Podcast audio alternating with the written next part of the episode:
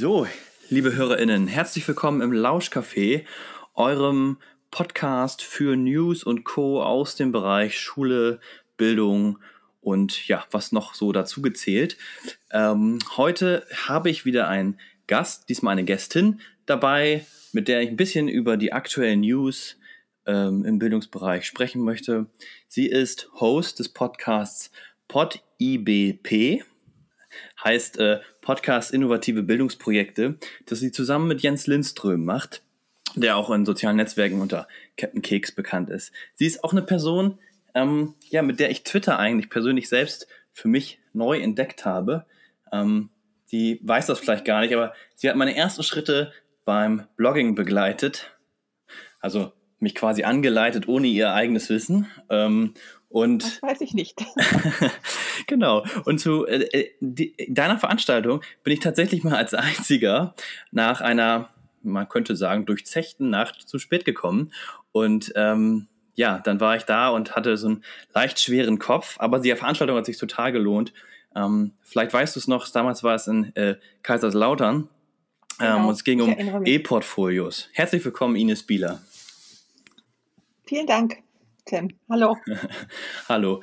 Ja, lass uns doch gleich mal starten. Äh, E-Portfolios werden wir sicherlich noch drauf zu sprechen kommen.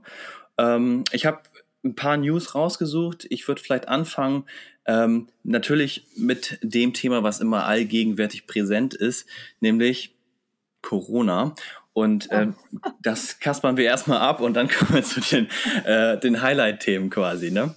Genau. Und zwar habe ich einen Artikel gefunden, äh, bei News for Teachers ähm, vom 19. Januar.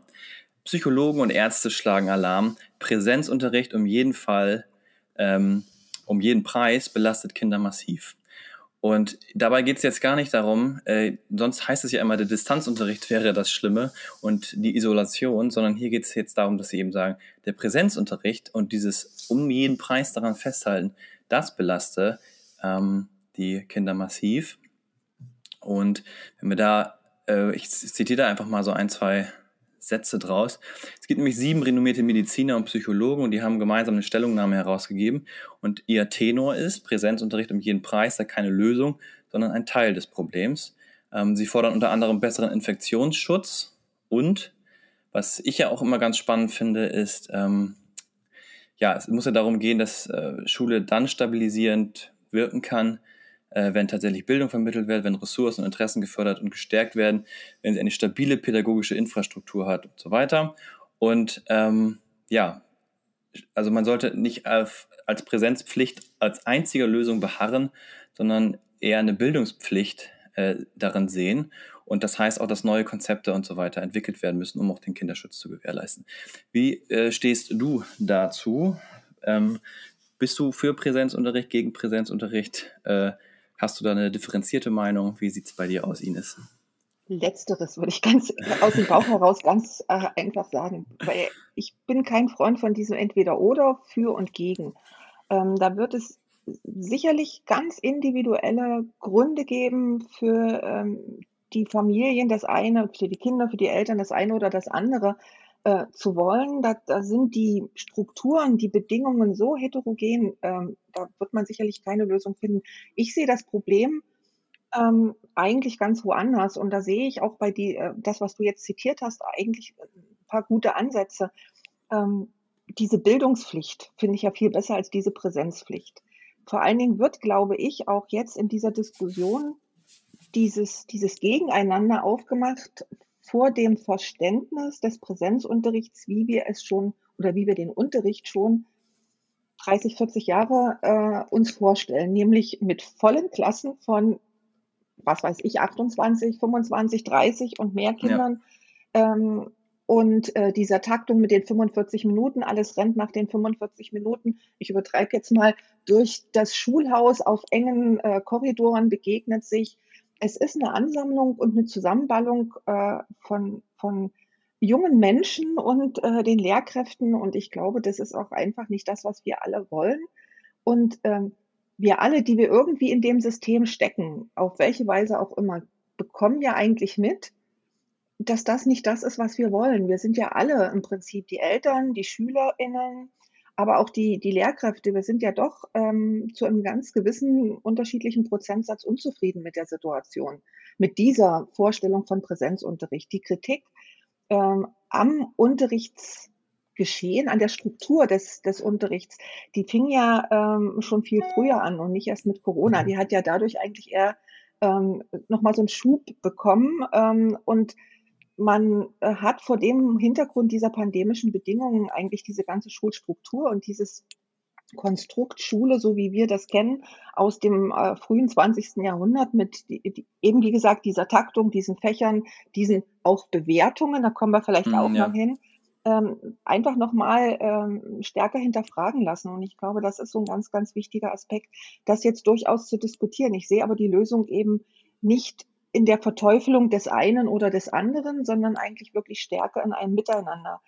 Und mhm. das habe ich auch schon öfter ge geäußert, wenn man den Präsenzunterricht, den Unterricht an sich, ich würde jetzt einfach dieses Präsenz mal weglassen, wenn man den Unterricht anders strukturiert, projektbezogen, äh, größer gedacht, in größeren Strukturen, dann bieten sich doch durchaus, natürlich auch altersabhängig, Tage, Stunden, Zeiten an, in denen Schüler zum Beispiel recherchieren, an anderen, am sogenannten dritten Ort lernen können. Ja. Ähm, Oder würde ich gerne kurz ein, da würde ja. ich gerne kurz einhaken. Äh, also das ist ja gerade zum Beispiel, wenn du so projektartig lernst, ne? Das habe ich schon so oft gedacht oder tatsächlich auch zuletzt jetzt mal einfach gemacht, ähm, dass, dass wenn die SchülerInnen, ähm, dann müssen die, die haben früher ihr ganzes Material immer mitgeschleppt für so ein Projekt in die Schule um es dann wieder mit nach Hause zu nehmen.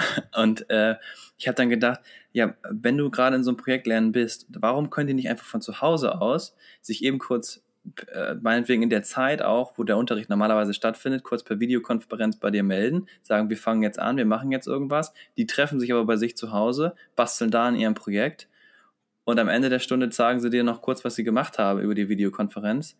Und dann sind die aber da. Also das ne, dann, das geht natürlich nicht, weil wir diese Präsenzpflicht haben, aber wenn es eine Bildungspflicht gäbe, so wie du es ja gerade gesagt hast, dann ähm, wäre das eben halt dann ihre Pflicht, dass sie eben halt nachweisen, was sie gemacht haben.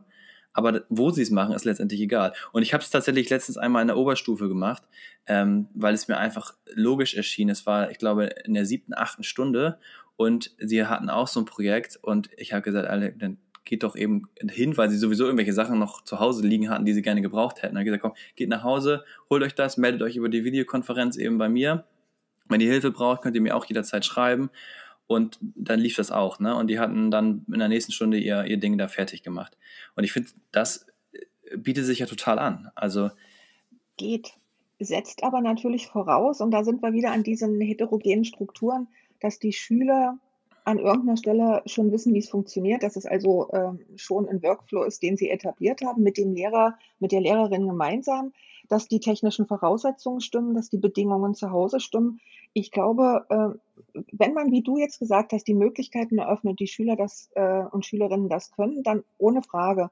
Ich glaube aber eben auch, dass es Schüler und Schülerinnen gibt, die das von der häuslichen Struktur zum Beispiel von den Bedingungen, die sie da haben, gar nicht leisten können. Ähm, und wenn zum Beispiel ganz viele Geschwisterkinder sind, ähm, die theoretisch zum Beispiel bei vier äh, Kindern alle ein technisches, also ein, ein, Device bräuchten, um ins Internet zu kommen, ich glaube, ähm, ja, könnte Probleme äh, bringen.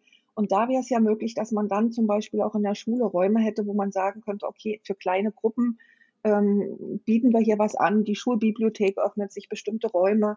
Weil wenn einige zu Hause lernen und Zeiten zum Recherchieren oder in der äh, Unibibliothek in größeren Städten oder ähm, zum Beispiel irgendwelche Firmen mal besuchen, weil Interviews geführt werden müssen oder mhm.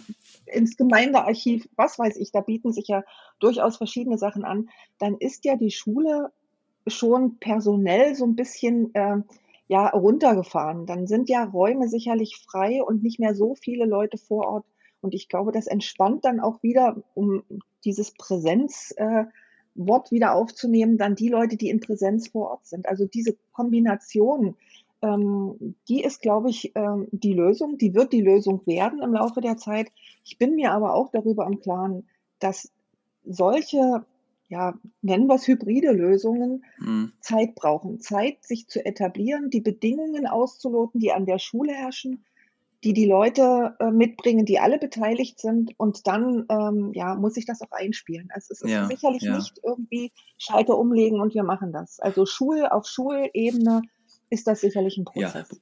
das gebe ich dir vollkommen recht, aber äh, was ich tatsächlich nicht verstehe, ist, ähm, wir, wir haben jetzt auch ja im, im kleinen Rahmen natürlich, hast du ja auch beim Buch mitgeschrieben, Hybrid-Neutralität 101. Also wir haben ja, oder es haben ja ganz viele Menschen Konzepte sich erdacht, ähm, überlegt, irgendwas getan, damit sozusagen das, das die, die Praxis weitergehen kann, auch in dieser schwierigen Phase. Und das wird scheinbar ja, wenn man so möchte, von der KMK vollständig ignoriert. Ähm, und es wird einfach gesagt, nee, wir müssen das Alte durchziehen. Und da zeigt sich ja, wie fragil Schule eigentlich jetzt geworden ist. Also es ist ja eigentlich ein System, was sehr stabil ist, was ja auch seit 100 Jahren äh, funktioniert hat. Aber was jetzt eben so ein bisschen anfängt zu bröckeln und zeigt eben, wie fragil das ist. Und tatsächlich habe ich äh, auch einen Artikel gefunden vom 19. Januar 2022, äh, also aus diesem Jahr, äh, auf dem deutschen Schulportal. Und ähm, es gab wohl eine Person, ähm, eine sozialer, ähm, ähm, eine, ich finde gerade den Namen jetzt nicht, verdammt, wo ist denn ihr Name?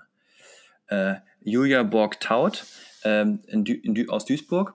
Und der Artikel heißt, Sozialarbeiter und Psychologen entwickeln Corona-Notfallplan. Und sie hat mit, ich glaube, insgesamt einem Team von 80 Personen einen Notfallplan für den Unterrichtsbetrieb konzipiert, äh, schon 2020, also relativ früh schon. Ähm, und auf, diesem, auf dieser Seite kann man auch ihren Notfallplan und ihr Konzept sehen. Und damit hat sie sich beworben bei ähm, vielen Schulen und auch bei den Schulträgern äh, und Bundesländern und wurde zunächst erstmal abgeblitzt oder blitzte ab.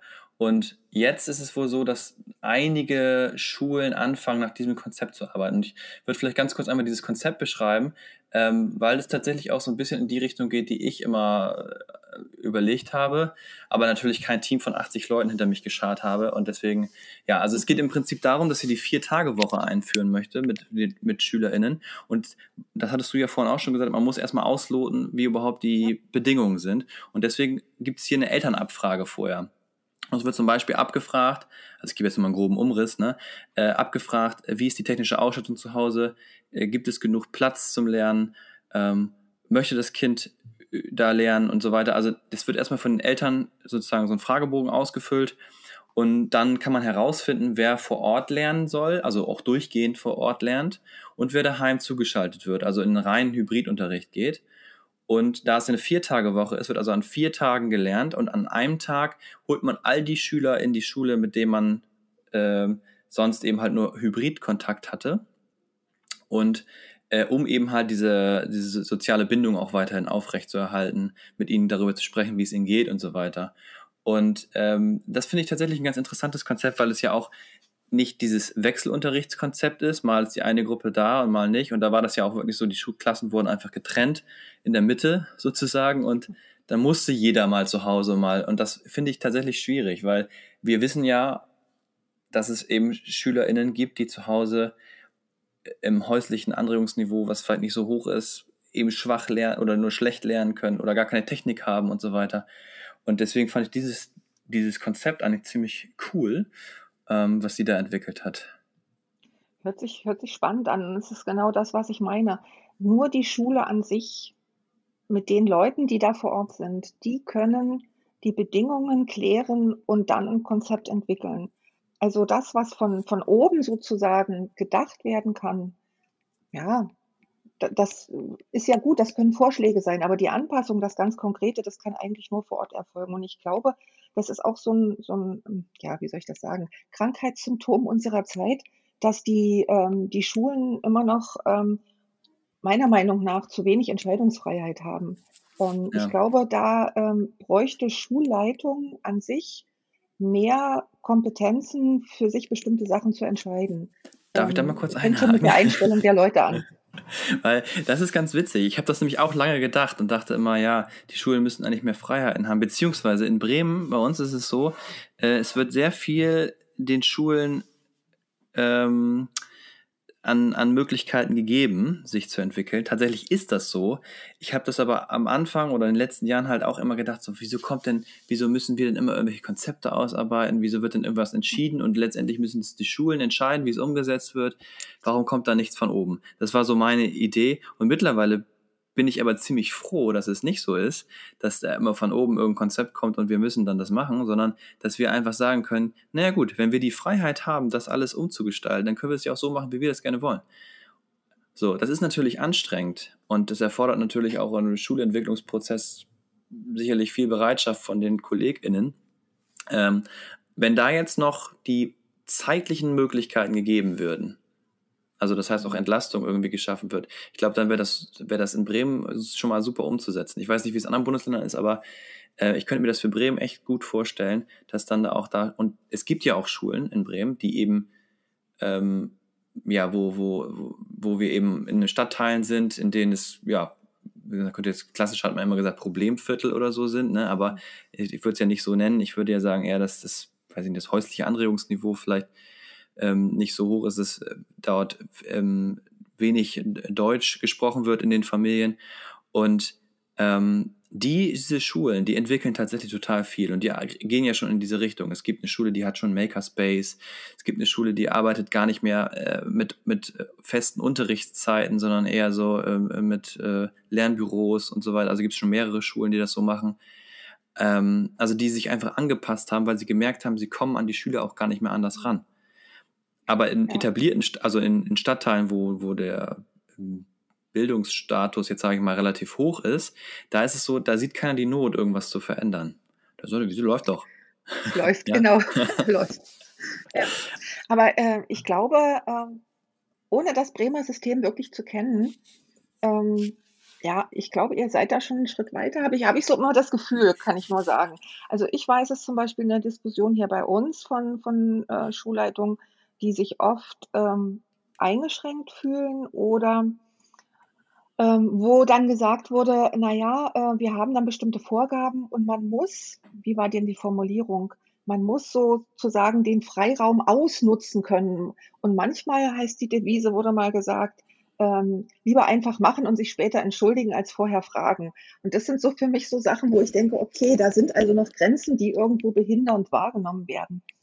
Mhm. Aber ähm, sicherlich tut sich da auch was. Auf der anderen Seite finde ich, kommt noch ein anderer Faktor, zu dem man jetzt ganz gut äh, gemerkt hat bei deinem Beispiel. Es kommt auf die Schulleitung an. Und ich glaube, das ist ein ganz, ganz wichtiger, zentraler Punkt, weil die Schulleitung an sich an der Stelle von, was von oben als Vorschläge, Angebote, nennen wir es mal, vielleicht auch Konzepte kommt, muss ja in die eigene Schulgemeinschaft reingetragen werden und für Umsetzung gesorgt werden. Auf der anderen Seite haben wir ja die berühmten Graswurzelbewegungen und Kolleginnen und Kollegen, die voranschreiten.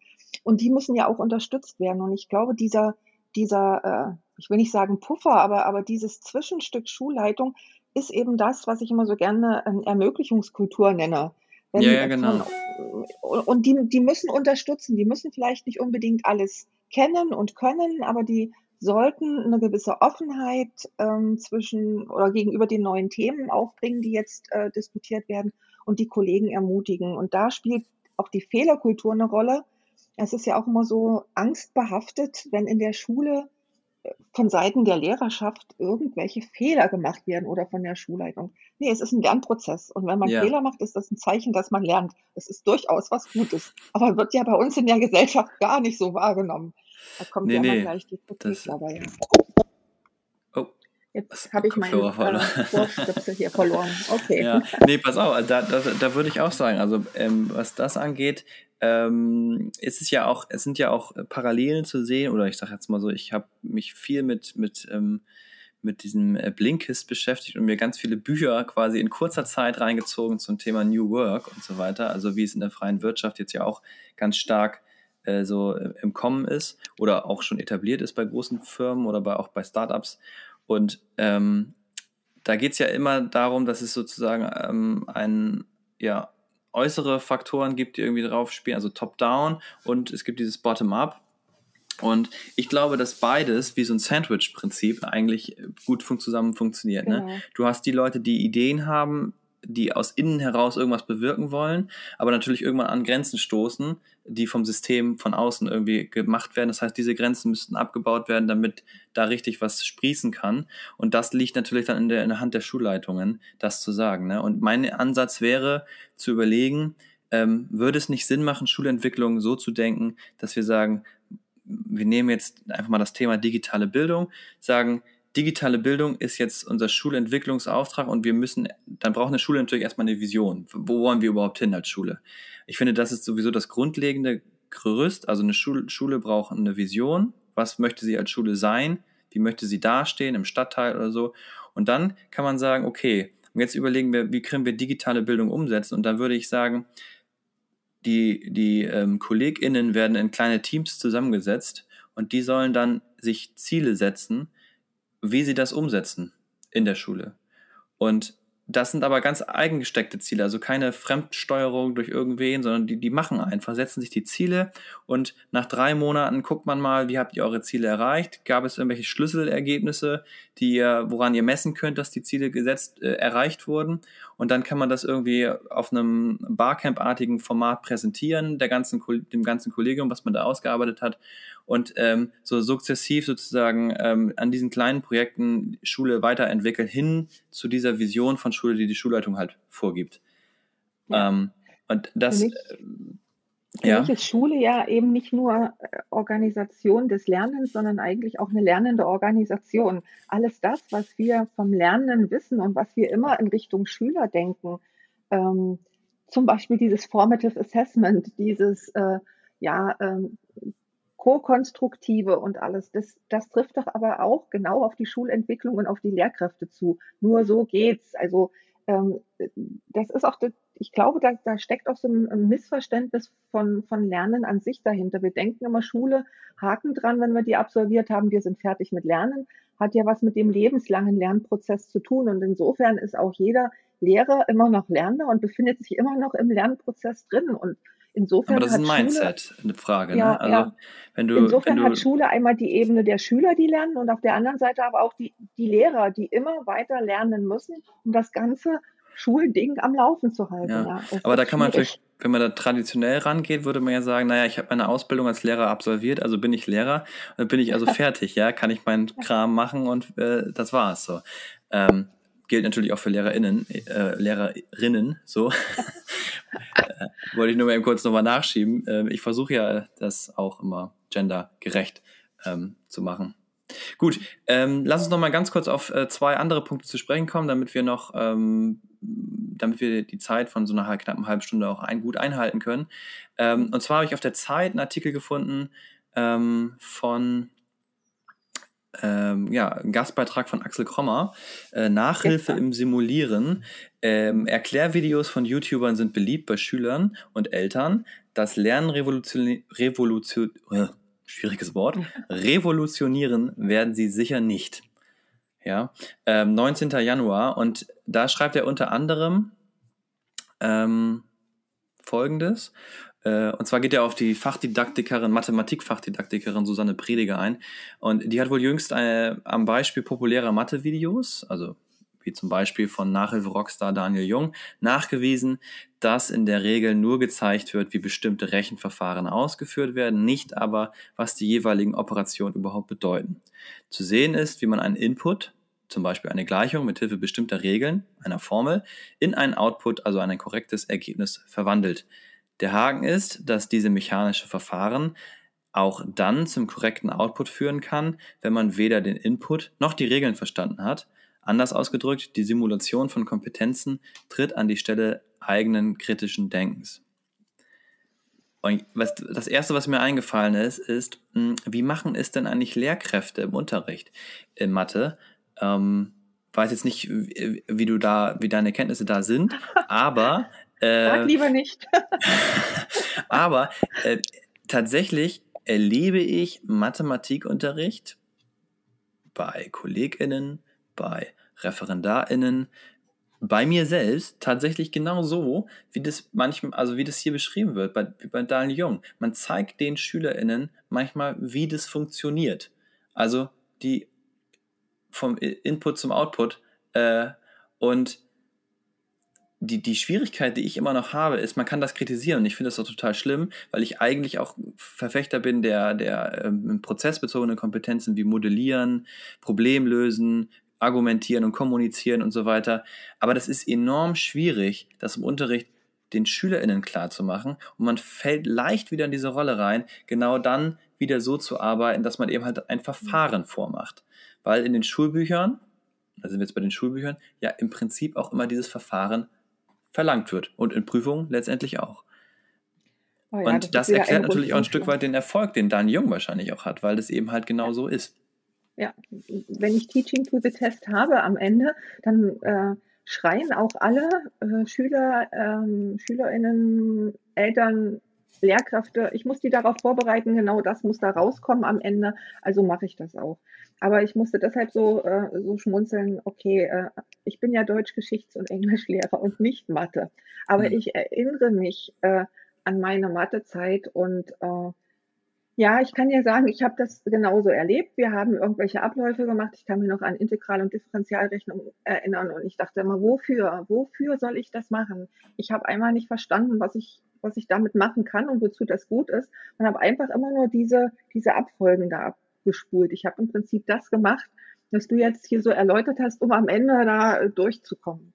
Äh, hat geholfen, hat gut funktioniert, weil ich war ja eine, eine brave Schülerin, die sich da immer schön dran gehalten hat und dann ging das. Aber ähm, das Verständnis war nicht da. Und da könnten wir jetzt wieder ganz an den Anfang kommen. Also erstmal stimme ich, stimme ich Axel durchaus zu. Das ist, das ist ein Problem.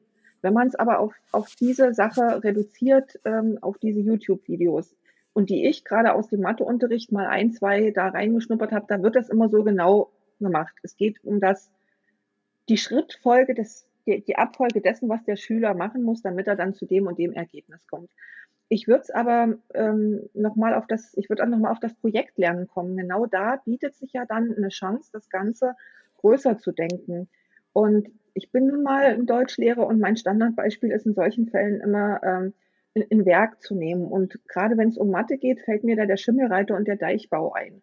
Und da könnte ich theoretisch ein riesengroßes Projekt für die gesamte Schule machen.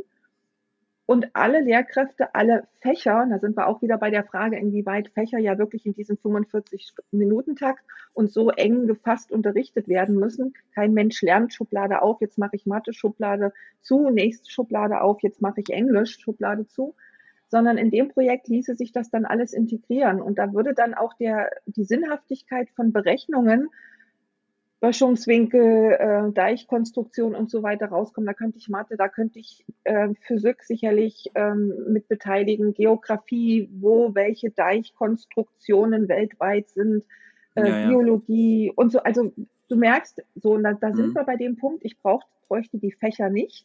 Ich brauche aber, und das ist mir immer ganz wichtig, weil immer alle erschrecken, wenn man immer sagt, man, man will die Fächer abschaffen. Aber man braucht die Fachlichkeit und die ist ja wichtig. Also dieses Fachwissen, das brauche ich ja trotzdem und muss es dann aber wirklich mal konkret für einen Fall anwenden und sehe dann auch eine, eine inhaltliche Notwendigkeit, warum ich das dann anwende und nicht mhm. einfach nur, ich rechne, weil ich rechne. Ja. Also das sind so Sachen, die mir da auf der Seele liegen und die ich als Schüler und Schülerin dann sicherlich besser nachvollziehen kann. Mhm. Ich sehe es tatsächlich für Mathe ein bisschen ambivalent. Ähm, äh, und zwar ist es so, auf der einen Seite ist es ja im Prinzip oft so, wir lernen durch Nachahmen. Also das als Grundgedanke jetzt erstmal. Mhm. Lernen durch Nachahmen, ich schaue mir was an, was jemand macht und mache das erstmal nur nach, ohne überhaupt noch drüber nachzudenken, warum eigentlich und so weiter. Und das ist ja im Prinzip, kann man sagen, äh, Kinder gucken sich jemanden an, der macht das so, ich mache das auch mal und die merken erst im Nachhinein, okay, ähm, wenn sie sich länger damit beschäftigen, was eigentlich tatsächlich alles dahinter steckt. Das könnte man für Mathe jetzt ja auch so denken. Man könnte sagen, naja, am Anfang machst du halt viel nach, um mit viel, viel Übung nachher dahin zu kommen, zu sagen, oh, jetzt erkenne ich auch irgendwelche Zwischentöne sozusagen und äh, bin damit eher drin. Das ist natürlich das Ding, dass es nur die wahrscheinlich, die sich mit Mathe auch dann wirklich interessieren dafür und so weiter, dass die das erkennen können. Die anderen werden es wahrscheinlich nicht erkennen und die werden tatsächlich einfach nur sehen, aha, Rezept A und dann mache ich das so und fertig. Ähm, gut. auf der anderen Seite mache ich es aber anders, mache ich es projektorientiert. Das versuche ich gerade in Oberstufe auch ganz viel zu machen. Ähm, äh, dann ist es halt so, dass die SchülerInnen das Gefühl haben, sie würden gar nichts mehr rechnen. Also sie sind dann von diesem Unterricht, den sie vorher gekannt haben, wo sie ja dauernd immer nur irgendwelche Aufgaben gemacht haben, kommen sie jetzt in die Oberstufe zu mir und machen dann plötzlich was Projekten und merken, äh, irgendwie machen wir ja gar nichts mehr mit Übungen. Also haben sie das Gefühl, dass sie gar nicht mehr richtig lernen. Und sie haben das Gefühl, dass sie langsamer sind als die anderen, dass sie weniger vertieft lernen und so weiter. Ähm, weil das natürlich auch bei den SchülerInnen irgendwie erstmal ankommen muss, dass das eine, eine, Arbeitsform ist, die ihnen wahrscheinlich letztendlich mehr bringt für ihr Leben als das. Aber das sehen sie eben nicht, weil sie ja nur sehen, ah, ich muss auf diese Prüfung hinaus. Ja, ähm, da sprichst du sicherlich was an. Ähm, was aber, glaube ich, dieses Gefühl, wie hattest du es jetzt gesagt, des richtigen Lernens oder des vertieften Lernens mhm. oder äh, hat ja auch was damit zu tun, wie wir alle erzogen und sozialisiert worden sind und uns Lernen vorstellen.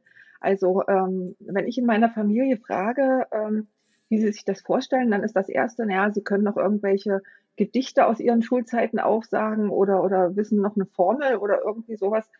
Aber, aber diese, die, diese Kompetenzen, die man im, ich sag mal, nachher im Leben nach der Schule, im Arbeitsleben zum Beispiel oder äh, in der Forschung oder wo man auch immer sein will, braucht und benötigt, sind ja auch nicht ähm, in solche kleinen Kategorien äh, reinzupressen und zu sagen, ja, ich kann äh, das Stückchen und ich kann das Stückchen. Es ist immer eine Einbettung in große und größere Zusammenhänge und vor allen Dingen in immer neue und auszuloten, wo es geht eigentlich, wo geht es eigentlich hin, wie kann ich das weiterentwickeln, wo ähm, ja ist was Neues, weil Wissen ist nun mal ähm, netzwerkartig und ähm, auch die Wissensbestände sind ja jetzt nicht mehr so, dass ich ein ähm, ein Buch aufschlage und finde da die äh, Lösung und die ist es mhm. dann. Was wir vorhin schon hatten mit Haken dran, das ist ja immer in der Entwicklung und geht weiter. Also ich glaube, es wird schon in diese größeren Strukturen kommen, wobei ich aber auch noch sagen muss, die Schule kann nicht nur aus solchen Projekten bestehen. Das kann man, muss man sich natürlich auch nicht so vorstellen. Nee, na klar. Ich würde es auch nochmal bestärken, was du gerade gesagt hast. Ähm, also, wenn ich an meine eigene Schulzeit denke, ich hatte ja große Probleme mit Mathematik und bin wegen Mathematik auch mal sitzen geblieben. Ähm, habe aber dann irgendwie, ja, durch tatsächlich intensive Nachhilfe bin ich irgendwie dazu gekommen, dass ich das doch gecheckt habe. Und dann merkte ich plötzlich, oh, ich kann das im Unterricht anwenden und dann hatte ich mehr Bock drauf und so weiter. Aber alles, was ich gemacht habe, habe ich mir im Prinzip nicht durch den Unterricht angeeignet. Das war im Studium auch so. Im Studium saß ich in den Veranstaltungen, habe nichts verstanden, ne? habe nur mitgeschrieben und die haben ja so schnell an die Tafel geschrieben, dass du gar nicht hinterhergekommen bist, ähm, das alles abzuschreiben. Und ich habe dann gesagt, okay, ich, ich, das schaffe ich so nicht. Ich muss mir Bücher kaufen. Und dann habe ich mit zwei, drei verschiedenen Büchern, also immer mit dem Buch, mit dem ich gerade zurechtkam, äh, das sozusagen mir selber irgendwie dann doch nochmal beigebracht oder in einer Lerngruppe später auch. Aber ähm, dieses tatsächliche, ich gehe da in den Unterricht oder in die Vorlesung und danach habe ich es im Kopf, das ist bei mir leider nie eingetreten. Und ähm, von daher glaube ich, dass eine intensive Auseinandersetzung mit Projekten halt auch irgendwie tatsächlich für viele sinnvoll sein kann. Ich will noch mal ganz kurz äh, zum Abschluss kommen und zwar auf einen letzten Artikel, äh, auch vom 19. Januar. Streit um Schulnoten achso, bei News for Teachers übrigens, durch eine Reihe von Faktoren verzerrt, trotzdem unverzichtbar, Fragezeichen. Und da hat sich der ähm, Präsident des Deutschen Lehrerverbandes, Heinz-Peter Meidinger, geäußert und gesagt, ich könnte Ihnen zehn Gründe nennen, warum Noten ungerecht sind. Ähm, doch er zieht nicht den Schluss daraus, die Note abzuschaffen. Im Gegenteil, er ist davon überzeugt, dass sie ein sinnvolles Instrument der Rückmeldung und des Vergleichs ist. Und wenn man angemessen mit ihr umgeht, also nur wenn man angemessen mit ihr umgeht. Ähm, und dazu gehöre etwa, dass man den Schülerinnen und Schülerinnen und Schülern eine individuelle Rückmeldung zu jeder Note gebe und die angemessen und sie angemessen dabei unterstütze, ihre Kompetenzen weiterzuentwickeln. Da habe ich gleich als erstes gedacht, what? Also ich gebe eine Note und muss dann auch noch eine individuelle Rückmeldung geben. Also macht quasi doppelt irgendwie was, ne? Und ähm, erlebe das tatsächlich auch aktuell in der Schule, dass es häufig jetzt aktuell so ist. Wir haben ja in Bremen bis Klasse 6 keine Noten mehr.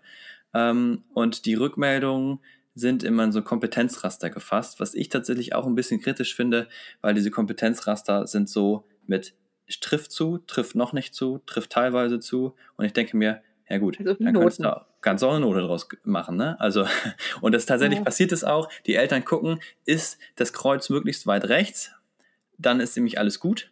Und wenn das nicht so ist, dann ist es nicht so gut. Und also der Notengedanke ist halt nicht weg. Ne? Ja. Und ähm, äh, dann haben wir ja Philipp Wampfler, der ja mit äh, ähm, Björn Nölte auch das Buch geschrieben hat, Schule und Noten. Der sagt, wie sie zustande kommen, das ist nicht objektiv, es ist eine Schein, es sind scheingenaue Werte, die durch eine Reihe von Faktoren verzerrt werden. Und das ist sogar seit 50 Jahren gut empirisch belegt. Äh, wie sehr unterstützen einen die Eltern, ist die Frage. Ne? Wie ist die Lernsituation zu Hause? Und das wird eben halt in dieser Note äh, oder fließt ja auch mit in die Note ein. Ne? Wie gut kann jemand auch zu Hause lernen? Und das macht diese Scheinungenauigkeit aus. Und er sieht auch grundsätzlich keine Alternative zu ihnen. Ne? Eine Lösung wäre, das ist ja was, wofür äh, Wampfler plädiert, für Portfolios, in denen Schülerinnen und Schüler ihre Arbeit in ihr Lernen dokumentieren. Ähm, und das ist ja auch so ein Stück weit dein Steckenpferd, Ja. Ja. also im Bereich E-Portfolio in der Lehrerinnenausbildung. Ne? Ja, weil, ja, ich, ich könnte jetzt alles das nochmal auf, aufzählen, was du gerade gesagt hast. Es ist einfach diese Problem, Problembehaftung bei den Noten. Ähm, mir wollte, oder mir fiel gleich am Anfang noch ein, als du den äh, Meidinger zitiert hast mit seinen zehn Gründen, die er Ja, angeführt hat ähm, oder nennen könnte, warum die problematisch sind. Ähm, ich bin mal gespannt, die wird er ja mit Björn dann äh, demnächst diskutieren. Da war ja jetzt, glaube ich, Ende Januar eine Veranstaltung mit Meidinger und Björn Nölte. ähm, ja, ein Streitgespräch. Ne? Zu einem Genau, verlinke ich, verlinke ich vielleicht auch nochmal hier im Podcast in den Show Notes. Das, äh, da bin ich auch schon sehr gespannt drauf. Aber ja, ähm, es ist, ähm, wenn man sagt, Noten abschaffen, dann ähm, weiß man schon, dass es eine ganze Weile mit diesen Kompetenzrastern lief. Ähm, und da sehe ich aber dieselbe Problematik, die du schon angesprochen hast. Die sind meistens so kategorisiert, dass man im Prinzip, ob man dann nun zwei Plus- oder zwei Minuszeichen hinschreibt oder, oder das wörtlich erstmal nimmt, ganz oft ähm, habe ich das schon gesehen, solche Kategorien bildet, die ja dann doch wieder Noten entsprechen. Aber es ist immer die große Frage, warum möchten wir das in solche Kategorien reinpressen? Ähm, mir hat wirklich zu denken gegeben eine Veranstaltung, die ich mal hatte, ähm, wo mir gegenüber saßen ähm, Lehrkräfte aus dem ähm, Sekundarschulbereich, vor allen Dingen in den Abschlussklassen und ähm, Leute, die in der Berufsausbildung waren. Und ähm, das war querbeet von großen äh, Firmen ähm, und öffentlichen Dienst bis hin zu ganz kleinen Agenturen, äh, die ausgebildet haben, plus zwei, drei Lehrlinge. Und ähm, das Gros aller, ähm, die aus diesem beruflichen Bereich kamen, war, wir gucken nicht auf die Zeugnisse. Die sind so wenig aussagekräftig. Ähm, wir bestellen die her, wir lassen die zum Beispiel im Handwerksbetrieb, wir lassen die Probe arbeiten und dann weiß ich das. Oder wenn der vor mir sitzt, dann, dann wird das was. Und mir, mir nutzt das nichts. Ich gucke mir die Noten auch nicht an, waren teilweise so Aussagen, die ich da gehört habe. Mhm. Auf der anderen Seite war es ähm, vom öffentlichen Dienst, ähm, die, war da die Aussage, okay, wir haben so viele Bewerber, für uns ist das ein, nur ein Raster zur Vorauswahl für die, die wir einladen. Also da hatte es dann noch Sinn gemacht. Ähm, ich glaube, dass das Notenproblem, und ähm, wenn mich nicht alles täuscht, war das auch in den letzten Tagen jetzt eine, eine Diskussion, auch in, in Artikeln, ist ja nicht nur im Schulbereich zu sehen. Es schließt sich ja an bis in die Hochschulen. Ähm, ich erinnere an den Numerus Clausus und so weiter. Also wir können sicherlich dieses Problem nicht nur in Schule lösen, sondern das ist eigentlich wirklich eher ein gesellschaftliches Problem über viele Phasen hinweg. Und ich sehe eben gerade in dem Portfolio-Gedanken die Möglichkeit, das aufzulösen, weil alle die, die irgendjemanden einstellen wollen, weiter auf der nächsten Stufe äh, forschen wollen, lehren wollen und so weiter, die würden doch viel mehr davon profitieren, ähm, wenn sie sehen, was der oder diejenige geleistet hat, was sie gemacht hat, wo die Schwerpunkte der Arbeit liegen. Ja. Und ähm, gerade in der Lehrerinnenbildung, um da nochmal drauf zurückzukommen, ähm, ja, es, ich, empfinde das immer als so schwierig, da jemanden von, von aus dem Vorbereitungsdienst oder aus dem Referendariat, wie es bei äh, in einigen Bundesländern heißt, zu bewerten. Und dann am Ende, ich habe es so erlebt, äh, gibt es dann eine Einstellung aufgrund von, ja, der hatte eine 1,3, der andere eine 1,5. Ähm, aber die Schule im Gespräch hat er gesagt, wir, wir nehmen lieber den und den, weil der passt bei uns besser, und da sind wir wieder, was wir vorhin auch schon hatten, ins Schulprofil, weil wir dieses und jenes als Schwerpunkte für unsere Arbeit sehen. Ja. Aber das ähm, hat dann schluss, schlussendlich dem Schulamt ja äh, nicht genügt und keinen Ausschlag gegeben, sondern es war dann die Note. Und deshalb meinte ich dann auch vorhin, ich würde es besser finden, wenn die Schule dann letztendlich die Entscheidung trifft. Wer passt in unser Team? Mit wem können wir gut arbeiten? Wer bringt uns voran? Wer kann hier einen Schwerpunkt unterstützen, den wir aufbauen wollen und so weiter? Ja, ja also von daher finde ich gerade das äh, E-Portfolio-System mit den digitalen Möglichkeiten, dies bildet eine wunderbare Ergänzung. Aber das ist sicherlich nochmal ein extra Thema, was man sicherlich nochmal eine ganze Stunde lang vertiefen könnte. bestimmt, bestimmt. Ja, waren doch auch schöne Schlussworte jetzt. Ähm, genau, ich habe auch sonst keine neuen News mehr. Gab noch ein paar Corona-News, aber das ist ja immer ja. auch alles ein bisschen ja, negativ und äh, man darf dem ja auch gar nicht mehr so viel Raum geben, glaube ich. Ähm, sondern man sollte jetzt irgendwie anfangen, auch mal ähm, positiv zu denken. Genau, und darum äh, danke für dieses Gespräch, Ines. Gerne, gerne. Ich, äh, da war unglaublich viel drin, ähm, was man für sich mitnehmen kann. Und okay. ähm, ja, äh, liebe HörerInnen, ähm, ich wollte noch mal sagen, also ihr, ähm, ich habe bisher ja noch nicht so viel äh, mit euch persönlich so in, in Kontakt treten können und äh, ihr könnt das auf jeden Fall machen. Ähm, das will ich noch mal sagen. Mm, ihr könnt mit mir natürlich in Kontakt treten auf Twitter, auf Instagram, auf äh, meinetwegen auch LinkedIn. Überall da äh, bin ich äh, erreichbar unter dem ähm, Nickname at, äh Quatsch, doch, at bei Twitter, ne, at her untenstrich ka untenstrich Punkt. Und äh, äh, da schreibe ich, könnt mir auch gerne schreiben und so weiter. Ihr könnt aber auch hier die Kommentarfunktion über Spotify nutzen und so weiter, um direkt hier noch ein bisschen Einfluss zu machen, Dinge nachzufragen. Ähm, ich möchte auch so ein bisschen jetzt einfach auch mal mit euch in Kontakt kommen. Habe jetzt ja lange Zeit irgendwie Folgen aufgenommen und ja, aber würde mich freuen, wenn ihr da eben vielleicht auch das eine oder andere Feedback mal hinterlasst äh, und mir rückmeldet. Gut, aber jetzt nochmal zu dir, Ines. Also mir hat das Gespräch sehr viel gebracht, viel Spaß gemacht. Wir beide haben ja eine ähnliche, ticken in eine ähnliche Richtung. Wir arbeiten ja auch an ähnlichen Konzepten. Ich denke, äh, unsere Wege werden sich noch häufig kreuzen. Erstmal online, das aber hoffentlich ich. auch mal wieder in Präsenz. Das wäre schön. Ja, lange ist her, oder? Das, war, ich weiß das ist lange her. 2000, ja, es muss 2000, ist es 2018 schon gewesen? Ich glaube, ich glaube. Boah, Kaiserslautern ist schon lange schon her, ne? Ewig, ewig ja, her, gefühlt. Verrückt. Naja. es, wird, es kann nur besser werden, sage ich immer. okay, also in diesem Sinne, mach's gut, Ines. Ciao. Ja, ich danke dir. Tschüss.